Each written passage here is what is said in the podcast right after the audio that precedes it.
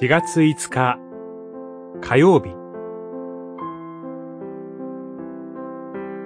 恐れるな。主が戦ってくださる。新明記三章。彼らを恐れてはならない。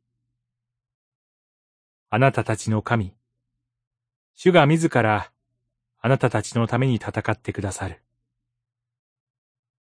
三章、二十二節。かつての荒野の旅を思い起こして語るモーセの説教は、これから約束の地に入ろうとしている新しい世代に向けての励ましであり、勧告です。すでに起こった過去の歴史は、主の見業として思い起こされて、これからの教訓となります。アモリ人の王、シホンとの戦い、そしてバシャンの王、オグとの戦いは、イスラエルにとって輝かしい勝利の記憶となりました。それは、カナンを前にして怯えて滅びていった前の世代とは異なるイスラエルの姿です。けれども、その出来事を通してモーセが伝えるのは、イスラエルの勇士ではなく、主の見業です。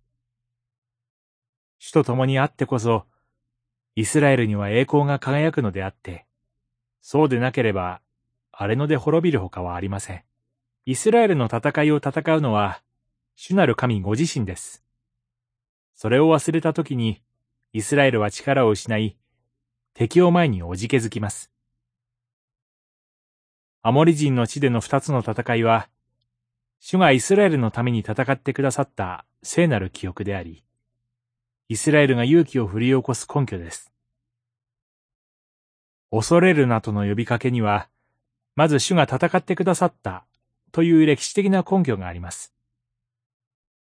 主イエスの勝利を信じる私たちは、恐れるなと呼びかけを、今も私たちの日々の励ましとして聞いています。祈り。イスラエルの聖なる恩神。私たちの信仰の戦いにも、あなたの力が及んでいることを信じさせてください。